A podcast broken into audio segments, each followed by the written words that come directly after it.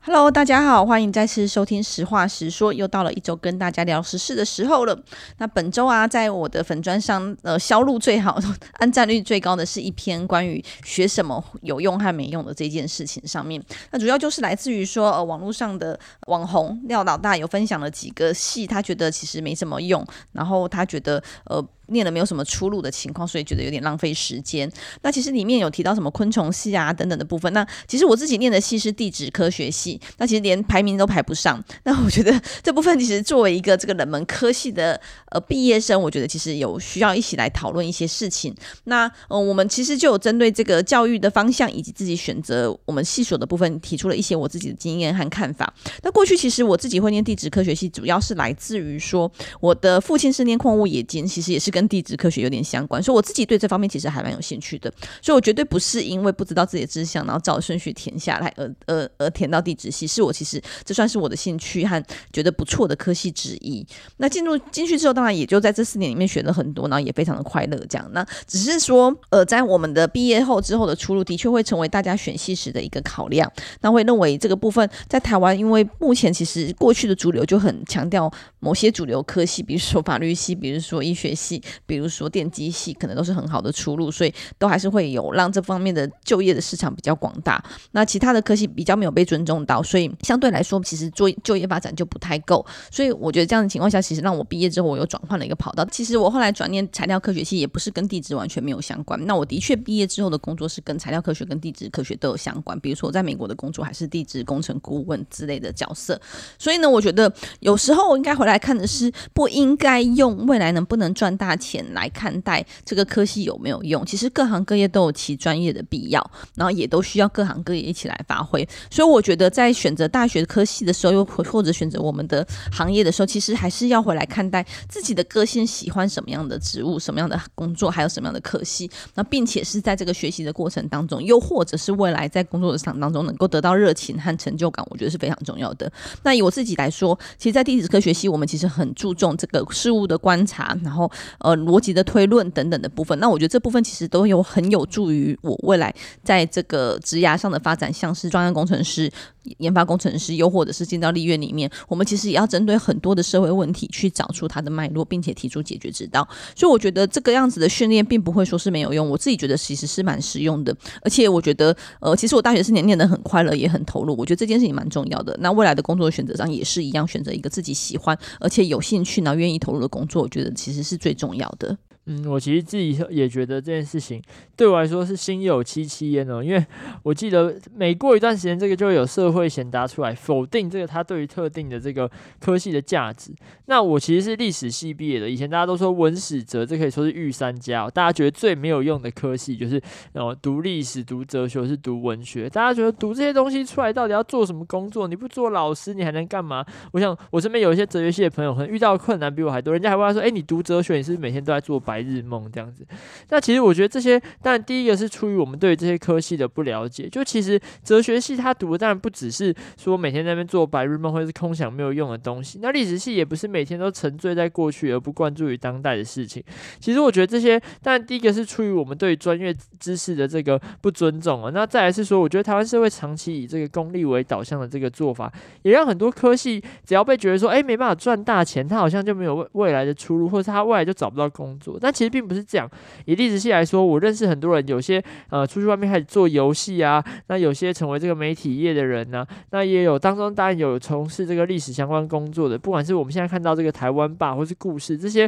都是非常优秀的历史新媒体，都透过他们让更多台湾人认识自己这个过去所经历过的历史，或是这个对历史普及教育都有一个很很重要的帮助。那但除此之外，像我，我今天呃我现在在这个政治这个工作呃也是做了两年多。那我觉得这个工工作的这个过工作过程当中，从历史系得到的训练或是素养，都对我有很大的帮助。不管是我们在资料爬出上面，或者是史观的建立，甚至是如何用一个客观的一个立场来看待这个目前社会上运作，它过去跟现在它这个连结跟脉络是什么？其实我觉得这些都是这个科系训练带给我的东西。那当然不只是这样，我觉得呃，到底为什么这个网红化它会引起这么多人的回应，甚至是这社会这么大的讨论？根本的原因就就在于说，台湾社会对于专业的不尊重，还有对于这种职涯导向的这个科系选择上面的文化，必须要有一个改变哦。就是过去大家都会说，哦，你一定要念医学系、念法律系，当什么什么样的师才有帮助，那对你未来的生活才比较稳定。可是其实从一零八课纲开始，我们就鼓励学生是适性去发展。像我自己在选择大学的时候，我也没有特别觉得说，哦，我念历史系是因为我能够找到工作。其实因为我真的喜欢这个学问。那那进入到那个科系当中之后，我也觉得说，诶，只要我能够真心的热爱我所学习的这个东西，我就能够从从中得到收获。那我今天如果去想说，如果我逼不得已去念了一个我可能完全没有兴趣的东西，我想这四年我大概也没有办法念这么快乐，我都不知道我自己能不能毕业。那更不用说这对于我未来是不是真的有帮助。所以我觉得我们没有必要去强迫每一个学生都一定要选择你们就是呃台湾社会传统这个所谓的梦想的科系或是梦幻的这个职业，而是我们应该要鼓励他们往这个他们真正有兴趣的方向，让他们能够发挥自己的天赋，那进而在未来就是不管是进入职场或者是毕业之后，能够用自己的天赋是自己的热情来为这个社会去做一副贡献和努力。嗯，所以我觉得这部分其实就很重要。我觉得，因为当你有热情的时候，你才会有这个学习的的可能性啊。就是真的是需要好好去用心，才有办法发挥自己的天赋或是专长。所以我觉得选择自己所爱的其实很重要。但是我也想要再额外再提出来一下，是我觉得其实为什么会以收入或未来的发展来作为选择科系上很重要的一个考量？其实我觉得这才是反而台湾的教育和台湾的文化必须要去调整的。因为我自己的国外的工作经验，其实在地质科学相关的工作里面，其实并不是这么的低薪，又不。不是这么的稀缺。举个例子来说，我过去在加州从事的工作，其实就在于说，如果每一个房子或是每一个建筑，它如果要盖的时候，其实都需要地质相关的人去做检视，包括说你只是盖一个围墙或是挖一个水池。那像在台湾，尤其是呃非都会区啊，其实大家都很清楚，就是要挖个水池，就是找工人来把它挖一挖，其实完全没有地质的探勘，又或者是你要盖一个矮的围墙，其实也都是直接找水泥工等等的部分的师傅来做处理而已，其实完全没有做地质的探探。那为什么加州之所以这么严格，就是因为他们处于断层带，那其实断层地震带上面，那其实台湾也是一样，因为我们是在板块交界处，所以相较来说，其实台湾在这个地质上面的要求以及建筑上面要求真的是非常的呃不足够，所以会导致地质的发展其实也不受到重视，以及比较没有工作的机会。所以我自己反而觉得是我们应该要尊重各行各业的专业，让每一个专业其实都能够发挥所长，并且是尽可能受到同等的尊重，而且甚至是能够有足够的知识，让他们的可能社经条件是一。接近一致的，我觉得这才是比较应该要去调整的方向。好，那接下来再跟大家分享的是，在于家内零体罚的部分。本周跟人本教育基金会召开了一场记者会，主要是针对四三零不打小孩日来做一个诉求。那我们在看到的是，台湾的儿虐事件不断的增加，台湾一年诞生的婴儿却不到十五万人。可是呢，我们每年被通报的儿虐事件就高达八万人。这些儿虐事件的发生的场域或者是施虐者，可能都与家内有关、家庭有关。那过去我们其实知道的是，在学校里面，我们已经有提提倡在教育的领域里面应该要连体罚，但是到现在其实有非常多年了，但是我们也持续的看看到有很多机构里面或或者是教育教育团体、教育场域里面发生的儿虐事件。那另外还有部分我们一直没处理的就是家内体罚的部分。当然，我觉得，呃，体罚不是只有立法之后就能够达到目标，就是如同刚刚所说的，其实学校场域的部分其实已经有，但是仍然没有办法具体推动。可是我们很希望的是，长期以来我们在推动零体罚政策的时候，应该要持续的来做的是一些沟通和倡议，并且我们也应该让家庭们、家长们知道，老师们知道，我们可能有哪些方法。原因就在于说，我们透过这次人本的基金会的调查方式，我们会看到是有大概九成六的家长希望是用说道理沟通的方式来做处理。跟孩子来做管教这样子，但是的确也有百分之六十六的人会用责骂的方式，百分之呃接近九成的呃百分之四十的人会用体罚的方式，所以显示出来一个部分就是说，其实有一些家长，甚至是蛮大一群家长的部分，他们很希望能够跟孩子讲理，跟孩子好好的来做沟通，然后养好孩子，但是实际上他们却又会面临到不知道该怎么办，而导致。责骂的情况或者是体罚的情况，所以我们会希望的是，除了在法规上应该要更加积极之外，我们也希望能够协力到这些家长们如何能够有一个正向教养的态度，因为我们大概都知道是呃，在这在一些研究里面也指出说，因为他如果从小是被打骂长大的孩子。但当他变成大人的时候，他其实仍然会用这一套去对待他的孩子，即便他内心不愿意，但是这可能是他习得的知识，就是我也只知道用这一套来教导孩子，所以会让这样子部分其实有一直世袭下去的感觉。所以我们会希望的是，我们除了来一直在诉求和倡议这些部分，也应该要让大家更知道，我们如果不要用体罚的方式，不要用责骂的方式，我们可以怎么做？所以我觉得至少在台湾的文化的推动上，其实有越来越多的家长支持零体罚。我们有看到有百分之二十四的家长支持零体罚，百分之五十三点六的家长赞成零体罚，但是认为要有足够的配套。那像这些配套，就是我们一直觉得很重要的，就是如何让家长具有这样的职能，而且面临到教养的困境的时候，是知道有什么样方法来做解决的。那这部分我们认为，在我们的家庭教育法里面，其实有一个家庭教育中心的设立，其实现在也已经设立了。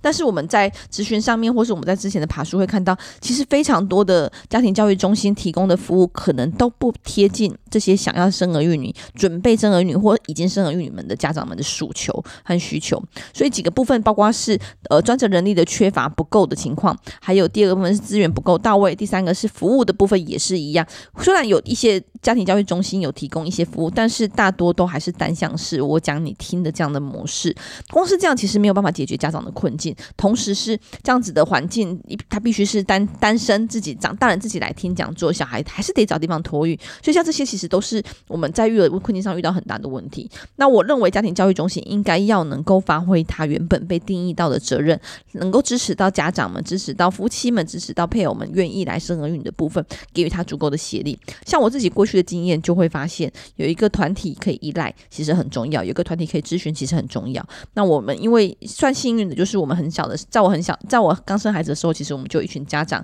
教养观念相对接近，然后是希望用不打不骂的方式来代替代替处罚的方式来来养育孩子。所以我们会遇到很很多教养上的困境的时候，我们都可以提出来讨论，听听别人怎么做。那同时有时候我们也可以彼此托育小孩，然后让大家得到喘息的机会。那这部分我觉得都是家庭教育中心应该要努力的部分，然后持续来做。嗯，其实我自己觉得，看了这个调查的结果当中啊，我觉得当然一部分是呃，从这个调查结果当中还是可以看得出来，多数的人他其实是不愿意。就是说，用这个耐心沟通的方式来和小朋友来进行这个对话的，但是也有人真的可能在一部分的家长，他可能还是会遇到不得已出现这个体罚的状况。那我觉得这个在这个调查当中，最令我觉得有趣的部分是说，在这个他调查说问到说，你在育儿教育过程当中，是不是有出现过下列的哪些情况？那像是找不到好的教养方式，或是因为工作因素没有办法花太多时间跟心思在孩子身上，甚至是在这个因为担心这个。托育机构的素质，所以即便这个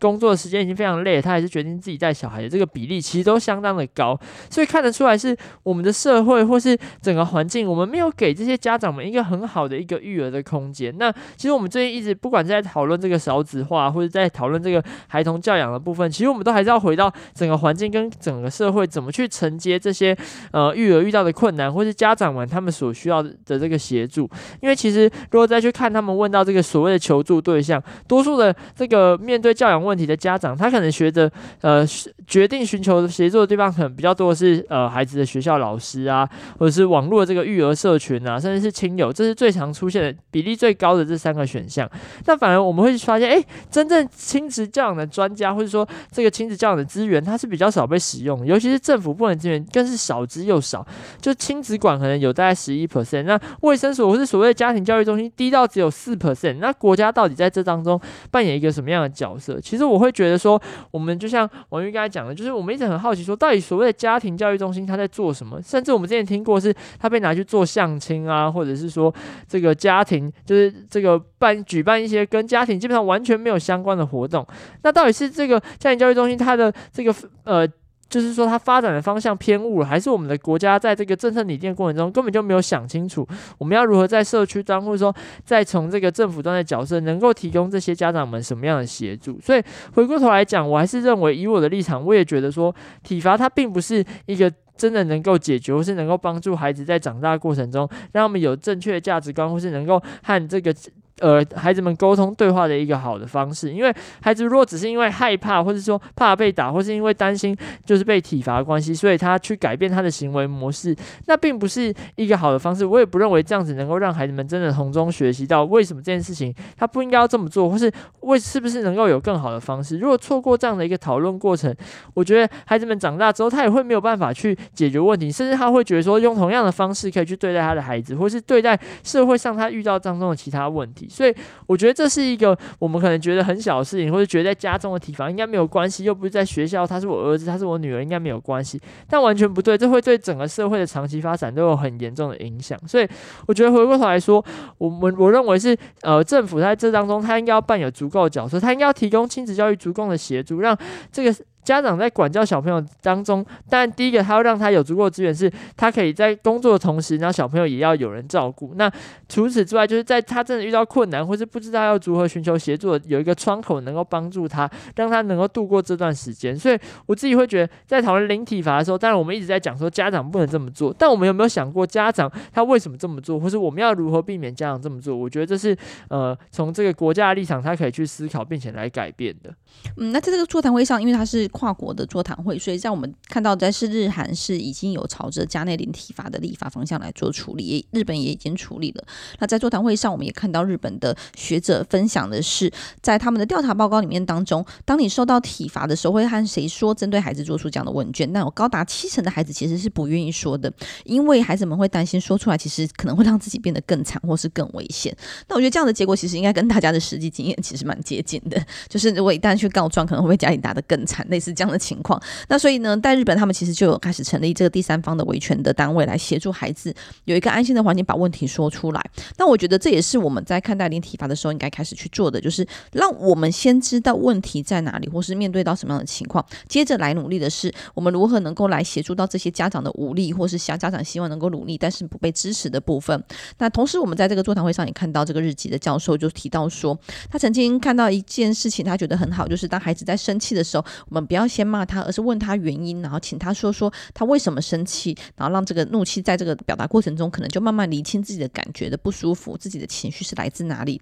又或者也会给他一个适当的距离感，让他能够慢慢的把情绪降下来，好好思考。那我觉得这其实蛮有趣的是，其实这样子的态度其实不只是对于孩子，我觉得也很适用在大人身上。当大人在盛怒之下，或者在情绪之中，想要责骂小孩或是打小孩的时候，其实也可以回头思考看看，我自己的怒气是来自于哪里，然后透过自己描述说，跟孩子说我为什么觉得很生气，我为什么觉得不舒服，可能也可以更加的理清。因为有时候用责打的方式，其实只是让孩子害怕，也可能没有办法解决解决到未来的问题的处理，然后避免情况再发生。所以像这些，我觉得政府端也应该再进一步的看见问题在哪里之后，进一步的来提供它可能性。比如说有哪些方式可以让家长们知道，不打骂小孩，不体罚，我也可以好好养小孩。再更进一步的是大环境的调整也需要的，像是我们刚才提到的房价的问题呀、薪的问题呀、劳动权益的问题、交通的问题，其实都很需要来一起松动，才有可能让台湾的少子化问题得以解决。好，所以我们很希望的是有更多的人能够看见这些需求，然后政府端真的不要只有发津贴而已，因为已经有太多的资料都显示，发育儿津贴虽然能够减轻家长们育儿的负担，但是不会让大家愿意多生一胎，或是从不愿意生走进愿意生。所以少子化的问题解决绝对不是只有发津贴相关的部分，尤其是给家庭支持的部分，我觉得非常的重要。接下来呢，要回到疫情的题目上面。我们在这个卫福部上个月看到，它启动了一个居家照护的模式，并且推出了远距医疗的。诊疗方案让轻症确诊者可以利用健康益友这个 App 来获得视讯看诊、开立和交付电子处方箋、送药到府的医疗服务。我们知道这个利益非常良善，就是因为希望说透过这样的方式让大家就诊更容易，然后处方箋的取得也更为容易。但让我们非常不能接受和不能理解的是，其实，在去年疫情紧张之际，我们就有多次的呼吁。卫卫福部在这个能够线上问诊的情况下，应该也要来开放电子处方签，不然他一旦线上就诊之后，他还是要自己，又或者是让家人们到医院来取得处方签去领药拿药的情况，仍然会有群聚染疫的风险。所以我们一直诉求应该要开放电子处方签，但是当时不论是健保署，又或者是卫福部给我们的公文、给我们的函、给我们的文函回复，都是说电子处方签虽然我们期待要去做，但是它有法制面上的问题。必须要来演绎如何来做法制上的调整。但是去年到一直到十月都是这样子回复我们说要来演绎修法、演绎法制的部分，但是今年突然就可以上路了。然后在这次的质询当中，卫福部时事长告诉我说：“哦，这不是法制的问题，法制上应该没有问题，只是执行面的问题。”那我觉得非常的困惑啊，就是他不想做的时候，他就是跟你说有法制上问题不用做，然后今年突然就说没有法制的问题应该可以做。那我觉得这部分其实让大家非常的质疑。好，那就回来是我们并不是要说。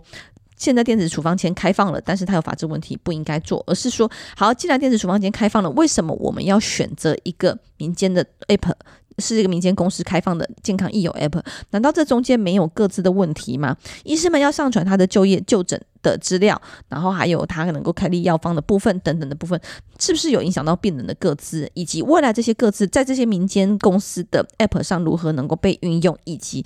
限缩在哪些应用的范围和未来疫情结束之后是否要移除，其实都没有办法有个清楚的交代。然后为何是卫福部只有独推这个健康益友 App？那卫福部的说法是，这是他们跟他们合作开发的部分，那其实任何人都可以来申请。但是之前告诉大家有法规的面向的。限制之下，其实没有人会来做这件事情呢、啊。那另外，我们更觉得奇怪的是，在我们我们的确有一个我们自己的健保快易通的这样子的官方 App，而且健保快易通的确在从二零一九年就开始在讨论如何能够达到视讯诊疗，然后开立电子处方签。医界和药界也都纷纷表示，我们的健保快易通就已经能够做到了，但是我们却不用官方的 App，然后要利用另外启用一个健康益友的 App。其实我觉得让大家非常的怀疑和非常的质疑，说这个可信度和公正性在哪？嗯，其实实际上我们提出的质疑确实是说，我们当然支持说所谓的远距医疗诊疗方案跟电子处方签的使用，因为我们从去年就是这么喊。那我们疑问的就是说，去年说这个法制有问题呀、啊，所以这个很多问题要解决，所以没有办法做，怎么到了今年突然就可以？大家困惑其实是这一件事情。而且所谓的这个健康益友 APP，它是由健康医友有限股份公司所开发，所以它是一个民间的 App。那类似的 APP，其实在市面上有很多，就是不管是在做远距医疗的、或者是希望可以整合健保系统的有很多种，那为什么是只有独独这个健康有 APP 它能够使用电子处方笺来开立药物，甚至让这个这个药师进行送药到府呢？其实我们就非常的疑惑，就是说。呃，卫福部在回应的时候说，这是一个委托案，这个委托的过程是什么？为什么不能使用这个已经跟健保系统嫁接，且大家都已经使用习惯了健保快易通，要突然大家转用所谓健康益友呢？那我觉得这些都是卫福部必须要进一步回应的事情，因为这对医师跟药师来说都会感到非常困扰。第一个是他们的个资或者他们职业的讯息都会被收集，再来是说使用这 app，因为这个不熟悉的过程导致这个开药的错误或是视讯诊疗过程不顺畅，其实都已经影响到这这些。医师跟药师一线在使用的这些专业人员的这个使用的这个效率，所以回过头来说是，那到底为什么不用健保快医通？这个问题在哪？那健康益友它如果承接这样的业务，它未来还会继续吗？如果还会继续的话，它的这些资讯的保存或是各自的维护，健保署跟一呃跟卫福部是不是有做好把关？我觉得这是卫福部无可回避，必须要说明清楚的地方。我们当然支持电子处方签的发展，也希望说趁着这个疫情之下，远距医疗可以就是在这个。越来越完善的过程当中，我们可以在未来可以甚至可以成为一个常态性的一个做法。但是在此之前，我们应该要把这个事实面讲清楚，并且把这个过去没有办法做，现在可以做的这个理由给厘清，这样才有办法让民众跟这个专业的使用者都能够安心，并且就是让这样的东西可以成为真正便于民众使用的一个利器。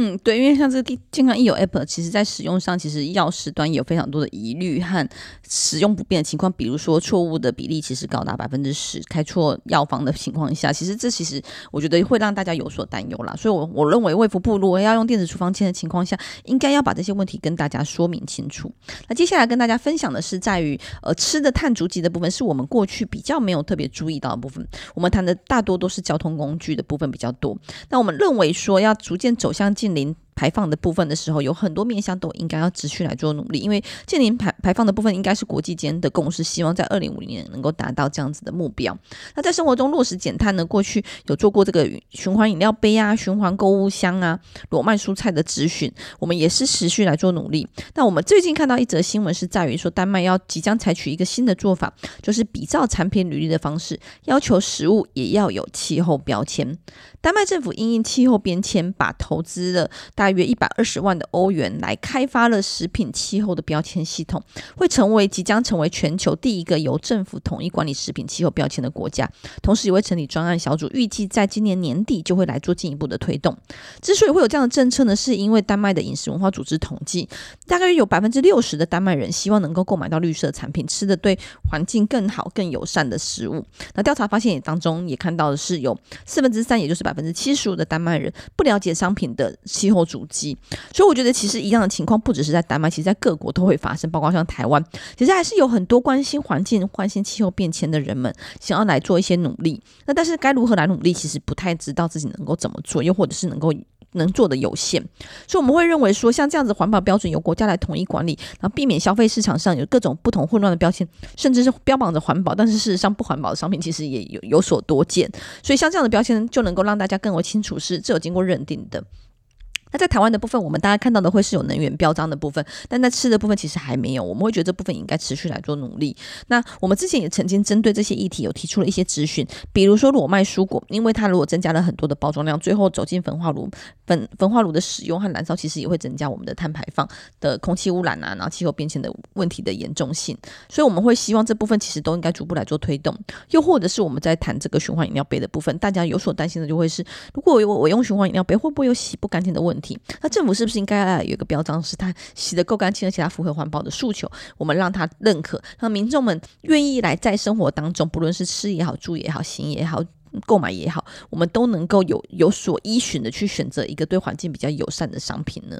嗯，其实我觉得这确实是一个非常重要的一个观点。其实从以前到现在，例如说我们都会鼓励大家要吃这个本地啊、本国的这个食品啊，或者是说要吃当季季节这个刚好对的这个食品或者是食物，因为这样子才能第一个是能够减低它的碳足迹，那再来是说也可以减低这个运送过运送过程所造成的这个浪费。其实我在看这个文章的时候，我第一个想到就是日本哦，因为每次去日本买任何东西都觉得哇，它包好多层，你打开一个包装又在再有个。包装每一个玩玩具都很像那种，就是每一个食物都很像那种俄罗斯娃娃一样，就是你打开一个又有一个。那我就很好奇说，哇，它到底有多少包装？那这些包装会制造多少垃圾？那它可能会造成多少这个环境污染，或者是它这个碳足迹的这个排放？其实我就会觉得说，像这样子的一个比较，如果说比较像丹麦这样的做法，那我们在这个包装上面能够看得到说，它可能造成多少的浪费，或者是造成多少的这个碳足迹的产生？我觉得对我来说，我在消费选择上面就会有多一种可以考量的一个空间。那如果我是一个像我，我也觉得说这是一个对环境友善非常有呃有必要的一个措施，我就可以参考这样的一个指标去做。那我就觉得说，像东亚国家真的非常需要，因为我们很喜欢过度包装一个东西。那有些东西它可能过度包装之后，反而就是它内容物其实很少，或者说它这个包装的内完基本上没有实际上的必要。那我觉得透过像这样的方式，我觉得就一目了然，大家马上就可以去做出一个选择。那我会觉得说，在朝着这个我们这个推动这个未来。这个二零五零朝向这个净零排放的这个道路上面，我们要如何从生活的各大各种大小事都尽量的来做这样的贡献？那让国家啊，或者说整个地球能够更往这个呃环境友善，甚至是绿色商品的方向，甚至绿色经济的方向来发展。我觉得这是每个人都可以做做出的努力和改变。嗯，我觉得政府虽然喊出这样子二零五零要净零排放的口号，但实际上政策面的推动，其实我觉得都有点缓慢，也是让我们所担心的。所以，我们也是持续的来求，也要求政府应该要有配套的政策，让我们一些本来就已经对这个议题有感的人，能够知道如何来选择商品，我觉得是很重要的。然后更进一步的是，希望能够让大家更多的人一起来关心我们的环境。我觉得这也是我们要达到净零排放的前提下，必须要努力的部分。好，那今天的节目就到这边喽，谢谢大家，谢谢，拜拜，拜拜。